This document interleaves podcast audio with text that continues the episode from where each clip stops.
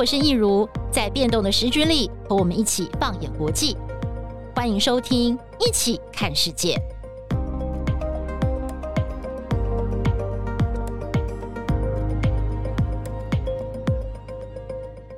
Hello，大家好，欢迎收听《一起看世界》Podcast，我是易如。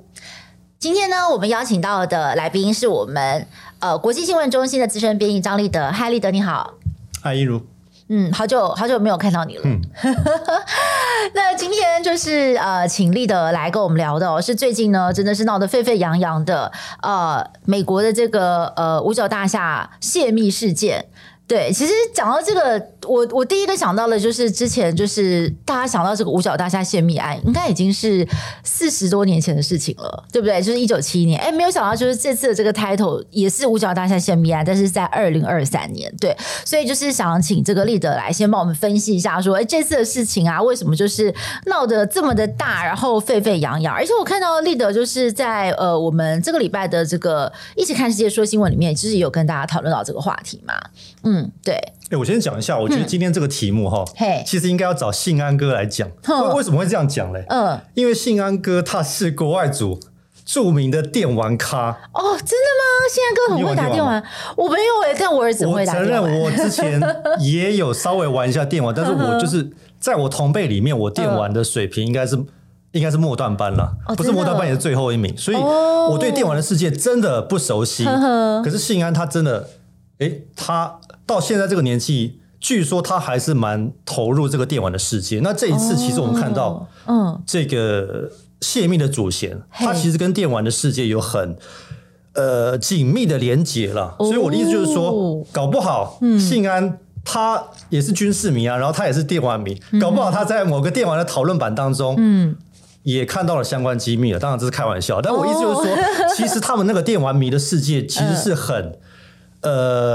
还蛮 closed，你知道吗？就是还蛮外界所没有办法领会的。但是这一次，其实经过这个泄密的事件，然后美国的媒体大篇幅的报道，其实美国的大众还有全世界的大众才惊觉到，哎，一个二十一岁的电玩迷，然后又是空军的小兵，嗯竟然能够。让神通广大的美国政府这么的紧张，嗯，所以我是觉得还蛮神奇的。这一次就是有电玩的这个成分在这个里面。对，其实这也是我今天就是很想跟立德请教的。就是我其实，在之前报这个泄密案一开始，这个主嫌还没有浮上台面的时候，大家可能就会觉得说，哦，会不会又是像以前这样子，有人非常的反政府，非常的不满，觉得美国政府这广大的监听啊，或者是说看不惯政府的作为，决定要出来当吹哨者，就没有想到，哎，这次可能只是在电玩世界当中。中哦，就是呃，可能不服输啊，或者是说，在这个讨论的过程当中，无意间把这个事情泄露出来。所以呢，就是我觉得这也是这一次非常不一样的主题。就是我们待会儿在整个讨论的过程当中，我们的听众朋友可以把“电玩”这两个字哦，当成今天的这个很重要的一个关键字之一哦。好，那所以我们首先呢，请这个呃立德来跟我们聊聊，就是这件事情到底是怎么发生，它缘起是什么？是的，就是从大概今年开始哈，有些媒体说是从去年年底就有。就是看到有一个在呃美国的一个电玩平台叫做 Discord，嗯哼，那这个当然这个平台我不熟，但是美国媒体其实也有大篇幅的报道说这个 Discord 它是一个电玩迷，通常是电玩迷才会加入一个社群平台，然后这个社群平台当中有很多的私人的像是讨论版或者是聊天室，那这些是外部的没有加入这个聊天室的。网友所没有办法深入的，嗯，所以它有一定的这个隐秘性，嗯，但是它的粉丝数还有它的成员数也相当的庞大。那在这个平台出现之后呢，其实这个过程当中，美国的当局没有太注意到，因为可能类似的据说泄密的这种行为，在这种类似的讨论版上面其实不少，嗯，然后那个时候可能当局就会觉得这个不算是什么，就是觉得。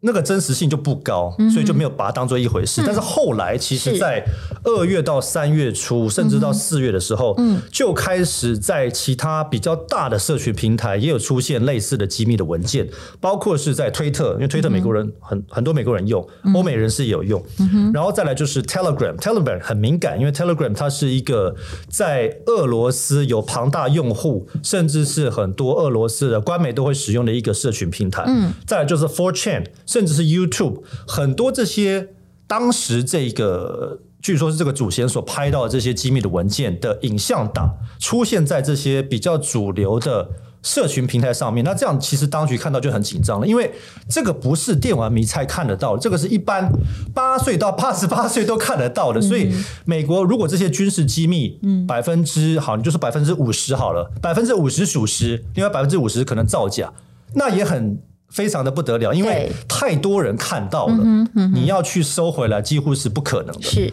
那这次我们看到这个主嫌泰谢拉，其实大家经过这几天的报道也蛮熟悉的，他只有二十一岁。对，我想一下，我二十一岁的时候我在干嘛？哈，我二十一岁大三，大学三年级吧。你大三的时候，如果给我这么多的权限，然后我有这么多的世界的机密，嗯。你会把它 post 到网络上吗？我我，我不太确定我有没有那样的自制力了。我我 这我必须承认。嗯，当然，因为我没有接受过那样的训练。嗯，但是大家可以想象，一个二十一岁的青年，他的心理素质，还有他的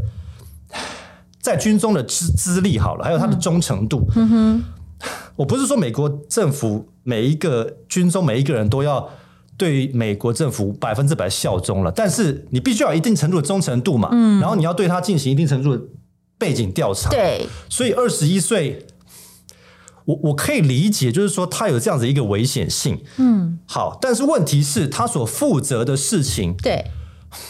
感觉不像是一个二十一岁，然后一个二呃一兵兵阶只有一兵的人。该负责的事情，对，因为我觉得这就是我我自己看这个新闻，我觉得最奇怪的地方。一个二十一岁的空军国民兵一兵，为什么可以接触到这些极机密的文件？好，我先跟大家大家讲，就是说，嗯，大家应该都当过兵了，男生了，嗯，一兵就是比二兵大，嗯，我退伍的时候就是一兵，嗯，你一兵再上去就是上兵，就是基本上你没有官阶可言，嗯，你基本上做的事情就是听班长做事情。可是这个二十一岁的泰谢拉，他在空军的国民兵当中。一兵的阶级，他负责的是网络传输的维护。嗯、那在这过程当中，其实他有一个所谓的 clearance，就是最高机密的权限，他可以去存取这些美国各大情报机构所收集、所制作的这些机密的文件的报告。嗯，那这当然其实就是有一定程度的风险嘛，因为你呃，你你掌控这样子的最高权限，对，那这个人。他的心理素质，他所接受的背景调查，还有刚刚讲的他的军中的资历，是不是应该有这样的权限？其实我们之后会讨论到，嗯哼，受到美国政府蛮大的，呃，美国媒体蛮大的一个讨论。嗯，其实他一开始是用呃自己用打字的。转述的方式去把他看到的东西放到那个电玩平台上，但朋友不相信，朋友不相信还笑他说：“啊，你这个是假的啦，你自己怎么可能？这全部都是你编造出来。”哎，就他就发现啊，他就气不过，对，因为我也不相信，因为如果有个网友跟我说，我有国军的最高机密，你要不要跟我？我要不要跟你讲？他打出来，对，我就说你，你至少要。凭据嘛，要对对，就呛他，对，就呛他说：“那你证据在哪里？”是，然后他就被激怒了嘛，是，对不对？他就说：“好，你们不相信，对不对？你们都不不关注这件事情，然后我就干脆就拍照，我全部给你传上去，我让你看到上面就是有印有这个是 confidential 最高机密的东西，那你们到底要不要相信？我觉得他有点好像赌气的那种感觉，对。”那当然，他从这个军营当中的工作的场所，如何把这些机密的文件带回家？据说是在家里面用爸妈家里面的影列表器给列印出来，然后再拍照上传。那当然，这犯案过程当局还在调查当中。对，但是无论如何，他基本上看得出来，嗯，非常熟悉网络的操作，知道怎么样去规避这些呃资讯维安的过程。嗯，然后他直接 po 在 Discord 的私人讨论版。那当然，在这个一在网络空间公布之后，不管这是不是私人的空间，很容易就往外扩。嗯嗯，所以有可能其他的聊天室的成员，或者是他自己 PO 到其他的平台上面。然后四月十三号的时候，我们看到就是泰谢拉他在家中。被这个 FBI 的干员团团包围，嗯、那我们刚我们其实也看到那个画面了，嗯、他真的还蛮狼狈的，而且据说他其实也蛮担心自己会捕。过去一个礼拜都讨就是在祈祷说不要被抓，不要被抓，嗯、然后突然就这个 FBI 全员出动，当时全部包围他，然后他一身短裤短衣，然后就。很无辜的，就是看起来一个很没有威胁性的人，然后高举双手，嗯、然后就走入这些 FBI 的人群当中，嗯、就看起来还蛮不像过去我们对这些吹哨者的想象。哦，就是他会觉得哈，我真的闯了大祸吗？有那种感觉，就感觉有点无辜了，呵呵哦，就不晓得这个事态的严重性了，有这种感觉。哈，那接下来呢，就要跟立德来讨论一下，说为什么这件事情这么严重？他泄露的这些机密，到底为什么会在国际间掀起滔天巨浪？因为他的这个每个机密，其实都是牵涉到现在时下很重要的时事，例如像是这个俄乌战争啊，还有像是这个台海之间的这个冲呃纷争等等的问题嘛。嗯、那就是接着就请立德来跟我们聊聊，为什么他的这些资讯会掀起这样的一个惊涛。海浪。好，那我们刚才说他泄密的动机，我们先不管嘛，是不是他单纯的，或者是他有反政府的倾向？但是你泄密的行为已经成为现实，嗯哼，所以你造成的伤害，这个比较重要。对，他可能会被判刑，最高可能十五年。那我们看到这一次为什么会这么的高度敏感？第一个原因就是他的泄露的资讯呢，他的呃资讯的呃他的泄露的资讯的内容相对的新，这不像过去哦。嗯嗯不是说哦呃哪一个人当年到底是谁干掉了甘乃迪，或者是甘乃迪行刺案有当中有什么样子的秘辛，或者是二战的时候有谁包庇纳粹，不是这么久以前的事情，而是现在正在发生的一些国际上面的时事。那这些资讯是跟这些时事有关的，所以它很敏感，因为现在正在发生的一些动荡，嗯，都在当中。那另外就是它机密的等级非常高，除了有 Top Secret 就是最高机密之外，也有。所谓的敏感文件，所以是看得出来，很多美国的情报机构它所整理的机密，这些机密不应该外流到外层的，却被它流传到公共的网络空间当中。另外就是数量非常的庞大，这一次在这个社群网络上面公布的，据说就有上百页。那据说他被捕的时候，他手中还握有几百页的资料，哇，还没有公布出来。如果没有抓到的话，他搞不好还泄露的更多，所以可能还公布不到百分之五十。哇！另外就是这一次机密文件所涉及的对象，嗯，非常的广，有美国的敌人，也有美国的朋友，也有美国的竞争对手。嗯嗯哼。然后另外就是。大小的议题都有，小到就是一个螺丝钉，它的尺寸是怎么样，它的坦克的尺寸怎么样，大到一个国家的反攻计划都有，所以它其实它的对象还有它的议题是包罗万象。那这个让美国的当局非常的紧张。那我们看到，其实这一次最大的爆点当然就是乌俄了。那这个我们在过去的新闻当中其实已经提过很多。那我们今天就稍微讲一下，就是为什么会这么敏感呢？因为乌俄现在正在进行当中，打了一年，非常的。紧张，而且非常的关键，大家都在讨论乌克兰是不是要反攻，俄罗斯是不是要进行这个另一波的大规模的攻击。那这一次，如果这些机密文件属实的话，其实很多的资料讲的还蛮详细的，就是他反攻的可能的时间表，西方对于乌克兰援助的时间表，甚至是他。兵力的位置，还有他兵力的大小，如果这些东西真的属实，然后曝光的话，其实真的还蛮危险的。嗯，对，听说就是呃，乌克兰为此被迫改变他们的作战计划，对不对？对，嗯，对，所以就是这个这个事情其实还蛮严重。另外一个我自己看到有点吓一跳的，就是它里面还蛮详细有谈到台海议题的部分。我们自己国家应该就已经还蛮了解了，但是呃，就没想到美国政府就是。好像很多东西就是可能没有跟我们讲，当然这个东西还没有经过证实的，但是就是这个机密文件一公布之后，其实引发外界还蛮多的讨论，就是说，哎，两岸的台海的这个情势，是不是还有很多外界所不知道的一个情境？包括是好，当然两岸的这个军力的不平衡，这个其实身为台湾的一份子，大家其实。不太意外啦，因为两个国家就是两岸的人数就就已经差很多。嗯、但是问题在于，报告当中也有提到，美国对于中国的抵抗能力，就是包括对于中国可能侵台的时间点的侦测的能力，似乎似乎也没有外界想象的这么厉害。这个其实就。如果真的话了，就会让外外界还蛮紧张的。对，嗯，嗯，另外就是它里面有提到说，这个呃，台湾抵御就是对岸的空袭能力这个部分明显准备不足。对，就是这些事情，其实他们在这个报告里面就是很写实的全部把它讲出来，好像感觉就是跟呃我们平常在这个台面上听到的新闻报道，或者是说在美台之间的安全对话当中是有所落差的。好像是就是感觉在这个报告里面，呃，美国的军方讲的更直白，然后也把他们的。这个担心表现得更更清楚，但是这个可能是平常我们在呃媒体上面的报道是比较看不到的部分。嗯，对。那就是说，在这个报告当中，其实不管是他对于敌国的一些军情的、嗯、呃刺探，嗯，其实让外界比较讶异的，就是说他对于所谓美国的朋友好了，嗯哼，你你说对朋友的监控，我我可以理解，但是如果做到监听的程度，然后这件事情曝光的话，就会让外界感觉有一点，嗯。至少被监听的人可能会不舒服了。譬如说，南韩，嗯嗯、我们这次看到，对。还有以色列以及联合国的秘书长。古特雷斯，对不对？就是如果这些台面上的友邦或者是算是同一阵线的人，嗯、哼。你在台面上跟美国政府是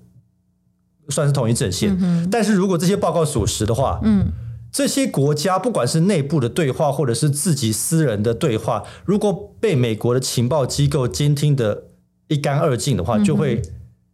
可能会让人家不太舒服。嗯，那当然。包括是当事人或者是美国政府都否认这样的报道，嗯、但是这个就还要再调查。嗯，其实啊，就讲到监听的这个部分，我记得好像在这个二零一三年史诺登的泄密事件的时候，那时候也是有泄露出来说，其实美国政府对盟邦是有监听的。就这个事情其来有自，已经是很久了啦。包括陆陆续续我们听到，不是有一阵子在这个呃媒体上有传出说，这个好像呃美国有对盟邦，像是当时的德国总理梅克尔。是不是？对，都有传出说这个好像似乎疑似有被监听等等的传闻。对，这个好像也不是新闻了。对，但是这次又在这个报告当中看到，其实还是会让大家觉得有点讶异啦。就是大家会怀疑了。嗯、但是如果白纸黑字写出来，就是说哦，我没有在监听，嗯，就会就会感觉不好，而且会伤害到美国政府的形象。嗯嗯、这个美国其实很多的专家都有承认。嗯、对，嗯，所以这个。报告曝光之后，呃，我比较好奇的是，那些被监听或者是被被泄露资讯的国家有什么样的反应？他们有去跟美国抗议吗？还是就算了？因为毕竟这个报告看起来也是未经证实的嘛。基本上，我们看到，包括是美国政府了，嗯，对于这件事情，基本上可以说是非常的冷处理，因为这个算是。可能会被视为拜登政府的一个失误了，嗯、因为他内部情资的掌控出现漏洞。嗯嗯、那当然，过去有类似的案例，嗯、我们等下会谈。嗯、但是毕竟这一次泄露的文件，呃，数量还蛮大的，所以他对于这件事情，其实不管是对于他内容的部分没有做太多的讨论，对于这个事情的严重性，他其实也相对程度的看淡。嗯、那其实被在这个报告当中被点名的几个国家，那当然，呃。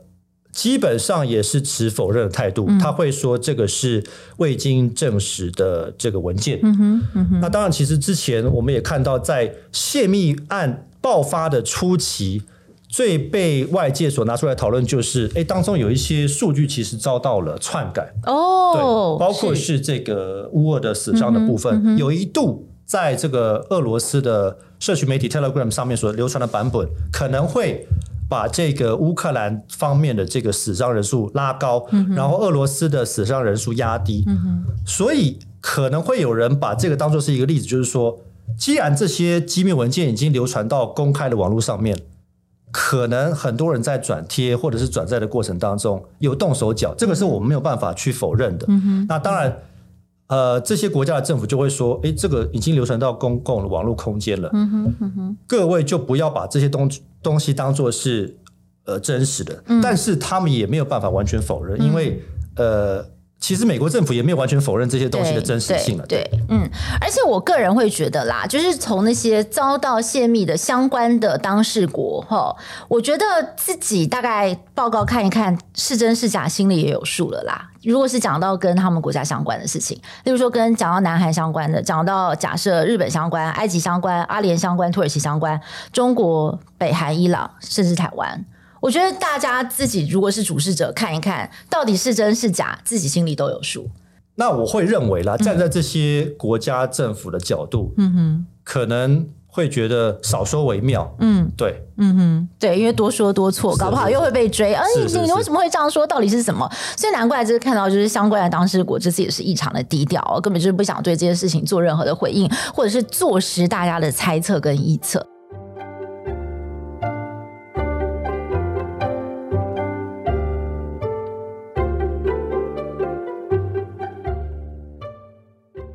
下来啊，就是我想跟立德请教一下，就是我蛮好奇的，因为我真的对电玩非常的陌生，我也是很陌生。对，虽然我儿子最近很喜欢玩宝可梦这样子，对，但是我想这个宝可梦跟接下来我们要讨论这个电玩玩家的秘密世界，这个还是差很多的哦。就是所谓的这个呃战争雷霆，就是战争类的游戏，对不对？就是说，其实他这次在涉及的这个社群平台是跟这个战争类的游戏是在电玩里头，这个是一个很特殊的这一块。那接下来是不是可以请立德来帮我们聊一下？所以你对这块的了解到底有多少？这样子，显然就是在这个电玩的世界了，嗯、就是说，不只是玩电玩而已，嗯、哼就是电玩迷的世界其实是已经是一个还蛮庞大的社群。嗯，对，因为它在里面可以找到玩电玩的同好，嗯哼，你可以有归属感，嗯哼，你会觉得，哎，这些人等于是我的朋友，等于是我的家人。虽然我们没有见过面了，嗯，但是你知道吗？就是。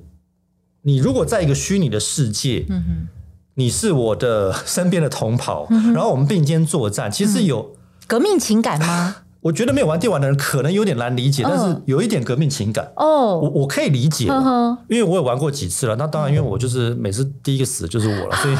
大家都不想理我。对，哦、但是我我可以理解，就是说电玩的玩家为什么会有这么紧密的一个社群？是。我可以理解，我就说，所以应该要让新安来讲。哦，但是无论如何，这一次其实美国媒体讨论到，电玩，尤其是美国的电玩迷，嗯那个人数还真的还蛮庞大的。嗯，对。然后又跟这次又跟美军牵涉在一起。嗯哼，嗯，美军你知道吗？现役的美军，嗯，三分之二三十岁以下，嗯，而且大部分是二十五岁以下，而且让我惊讶的就是说。等一下，我们会讨论到，就是美国的军方居然会用这些电玩或者是电玩的平台，嗯，来招募新血。哦，是代表说他们觉得这个是一个 the right channel，是对的管道，因为你可以接触到更最多三十岁以下的，或者是男性，是这样子吗？显然是这样子，但是我觉得这个不是太。对，以我的理解就不太正规了，因为我我以前的想法就是说，好，国军招不到人，第一个就加薪嘛，多可以有薪水，那当然会来的人就多。第二个就是，你就制作那种广告啊，像钢铁人的广告，然后得得得得得得，然后就是大家会有爱国的情操，不然你就是国防部出资拍一个电影，然后就是拍那种爱国战争片，就是激励士气。但显然，嗯，这种是传统的做法啦，在美国的世界已经变了，因为。好，虽然说美军的薪资我不知道多少，但是可能相对于其他的工作没有太好了。那如果你要招募到新血的话，因为这是一个问题嘛，嗯、你军官当然就是军校进去，但是我说如果你要招考士官或者是一般的兵的话，可能在招募上面碰到了一些瓶颈，我可以理解。所以美国的军方必须要做出一些应变，显然。他们看中了这个电玩的世界，为什么呢？因为这些电玩迷，他们第一个年轻，嗯、第二个，他们可能对于战争本身，呃，不要说战争了，应该说对军武本身，还有蛮高程度的兴趣，嗯、不是说真的想要打仗，或者是去乌克兰，嗯、就是说，呃，我我要上乌克兰战场当这个国际的这个支援的支援的志愿军志愿军，嗯，不是这样子，但是至少你对军事。或者是军武有一定程度的了解，还有甚至是热情，嗯哼，其实这样就是一个，其实这样就已经算对他们来说就已经够了，符合他的目标组。对，你就先先进来再说嘛，那我在淘汰，然后我在训练，你至少你要对这个东西不排斥，嗯哼，你知道吗？就是说你在电玩世界当中，如果感觉到很挫折的话，其实哎，真的有有这种讨论版，就是每一个电玩都有一个讨论版，然后你就会进去讨论版里面，就会发现哎。别有别有洞天，你知道吗？就是你可以收集到很多这些电玩的秘技，或者是电玩的一些呃，就就就是诀窍了。哦，原来是这样，是这个没有关系，这个相对单纯啊。对，但是显然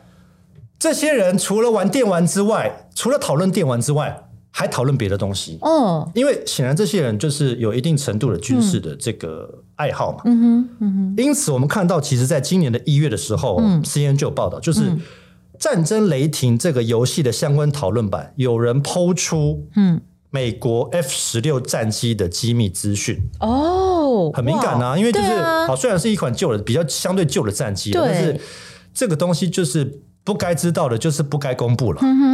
OK，然后其实后来调查发现，嗯，，World Thunder 战争雷霆这个游戏呢，嗯、其他的玩家从二零二一年开始，至少有三起疑似的外泄事件。嗯，那当中有透露到英国、法国还有中国的这些国家的战车的坦克的相关的文件。是，那当然就是在这种网络上面抛出这些东西，大家会觉得真假难辨，嗯、但是显然还是能够吸引到一定程度的这个注意，嗯哼，因为就会有一些玩家就是更有兴趣，是，甚至会觉得这个游戏更有真实感，就是哎，我们当中有这个军事玩家，然后就是哎，真的有人懂坦克，你知道吗？嗯、所以我可以理解，就是说，在这个电玩的世界当中，有时候电玩本身哈跟军事有一定程度的连接，然后你再加上，如果你掌握到秘辛的话，其实我可以理解，就是说。在这个社群当中，有一定程度的秘密性。嗯，然后我们这次看到这一个主嫌，对，泰谢拉，他是网络高手，他也很喜欢玩电玩，他有加入这些电玩的这个讨论版，然后他在这个讨论版当中有一个聊天室，然后他这个聊天室当中抛出了这些东西。美美国的媒体有探讨，但当然现在因为他没有这个还没有出庭，不知道他真正的动机，他没有自己的说明。但是那个时候很多的报道都指出，他的动机可能没有像之前的泄密者这么的呃 focus 这么的、嗯，好像有一个吹哨者，呃、他们自己觉得他们在意的一个道德感或正义感的，不是说真的要把美国诉求，不是真的要把山姆大叔扳倒那种、嗯、那种那种意味，你知道吗？就是说。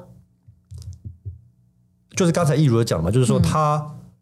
因为他的工作的关系，所以掌握到大量的机密文件。他显然是在被半怂恿或者是半激怒的情况之情况之下，就会觉得好了，既然你们都不相信我，那我就拍照给你们看了。我真的有这些机密文件，对我真的接触得到。你们不要说我是讲假话，这样。我觉得那个就是一瞬间的一个炫耀感嘛。我不是在帮他讲话，但就是一瞬间的一个。误判，误判哦，然后就开启了那个，就说，哎、嗯，我 po 出来，真的有人就信了，那我那我再 po，哦，那我再 po，然后就就是不知不觉就 po 这么多，显然就是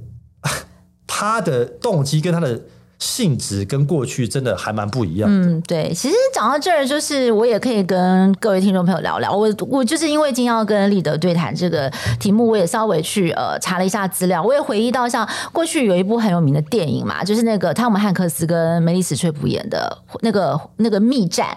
你知道，《华盛顿邮报》跟《纽约时报》在一九七一年的时候，他们把这个那个呃越战的五角大厦泄密文件这个刊出来，是对，就是这个事情我，我我觉得很也很值得，就是跟大家稍微讲一下这个背景哦。就是说，在过去我们理解到的泄密案，其实都有很多很严肃的讨论，包括这个泄密者他背后的动机是什么。像是一九七一年的这个五角大厦泄密案哦，就是我稍微找了一下资料，这个泄密者呢，他其实是一个研究员，是一个。一个国防研究员，他叫做这个呃艾斯伯，好，他其实当初呢就是帮美国政府，美国政府雇佣他来撰写这个越战的报告，评估这个战争接下来会怎么发展，美国的胜算有多少，美国在这个越战的过程当中应该要怎么样去进行等等。可是后来他就发现奇怪，他写出来的文件好像给美国政府参考都石沉大海，好像都没有去采纳他的意见，而且他自己觉得这个战争越打越。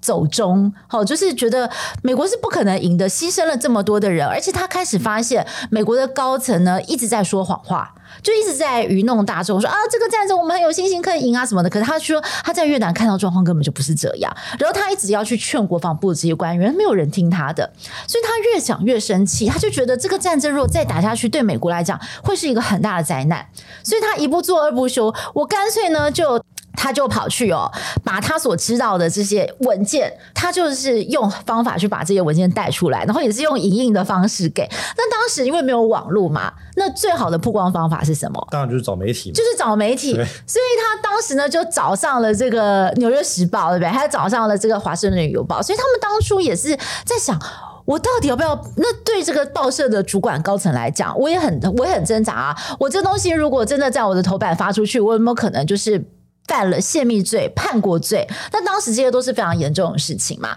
但是后来，当时这个《纽约时报》跟《华盛顿邮报》的高层，他们也决定，不管我们就冲了。因为我们拿到了这些文件，而且他们觉得这些文件其实有很多的部分是可以去监督政府的，就是你到底有没有在欺骗美国人民嘛？你说这个战争真的这样打下去对大家有用吗？我们牺牲了这么多的人等等，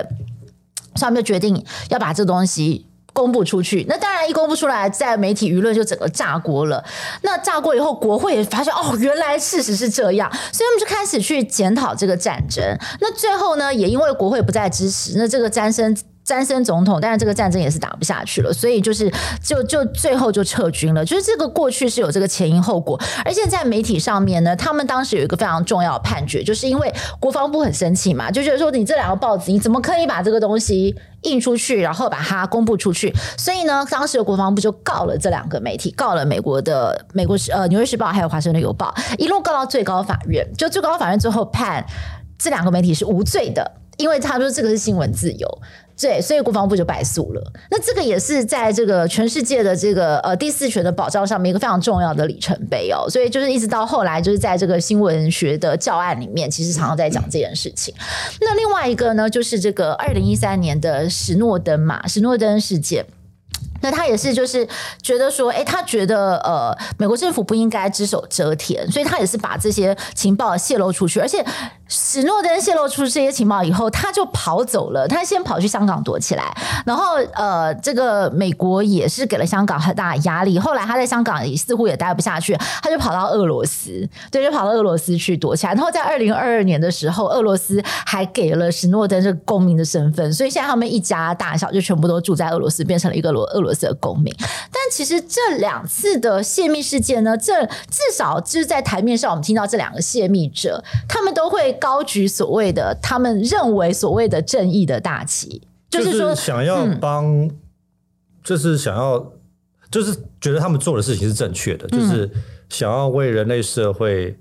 怎么讲？做一点平衡吧，就是说想要跟美国政府抗衡。对，但是当然，就是他们的这个动机是否正确，有待公平，也可以有很多的讨论。但至少他们自己这样讲嘛，就是说，哎，因为他们相信某件事情，他们这样做。可是这次的这个泰谢拉，他非常的不一样，他似乎就是没有这样子的一个意识形态上面的信仰，他单纯只是在电玩世界，就是有点是血气方刚的年轻人。背景调查做的不足的话，其实、嗯。可以想见是很难掌控的，嗯，对。那这一次我们看到，其实.呃，就有人讨论到，就是说最高权限的这个给予是不是太过腐烂？嗯，对。嗯、那包括是美国的将领，嗯哼，虽然真的有最高权限的将领大概是只有六百个、嗯，但是我们之前有讨论到，就是说，包括是相关的这个智库、嗯、承包商、嗯，或者是他的副官，或者是小兵，他可能都有最高权限的。相关的权限了，可以存取到相关的资料。这个部分是不是跟九一一事件之后的这个发展是有关的？对，这个就要讨论到九一之后了，嗯、因为九一其实二零零一年，二零零一年到现在已经超过二十年。嗯哼，九一一那个时候发生什么事情？就是不是说发生什么事情？就九一那个时候为什么会发生这样的事情？嗯哼，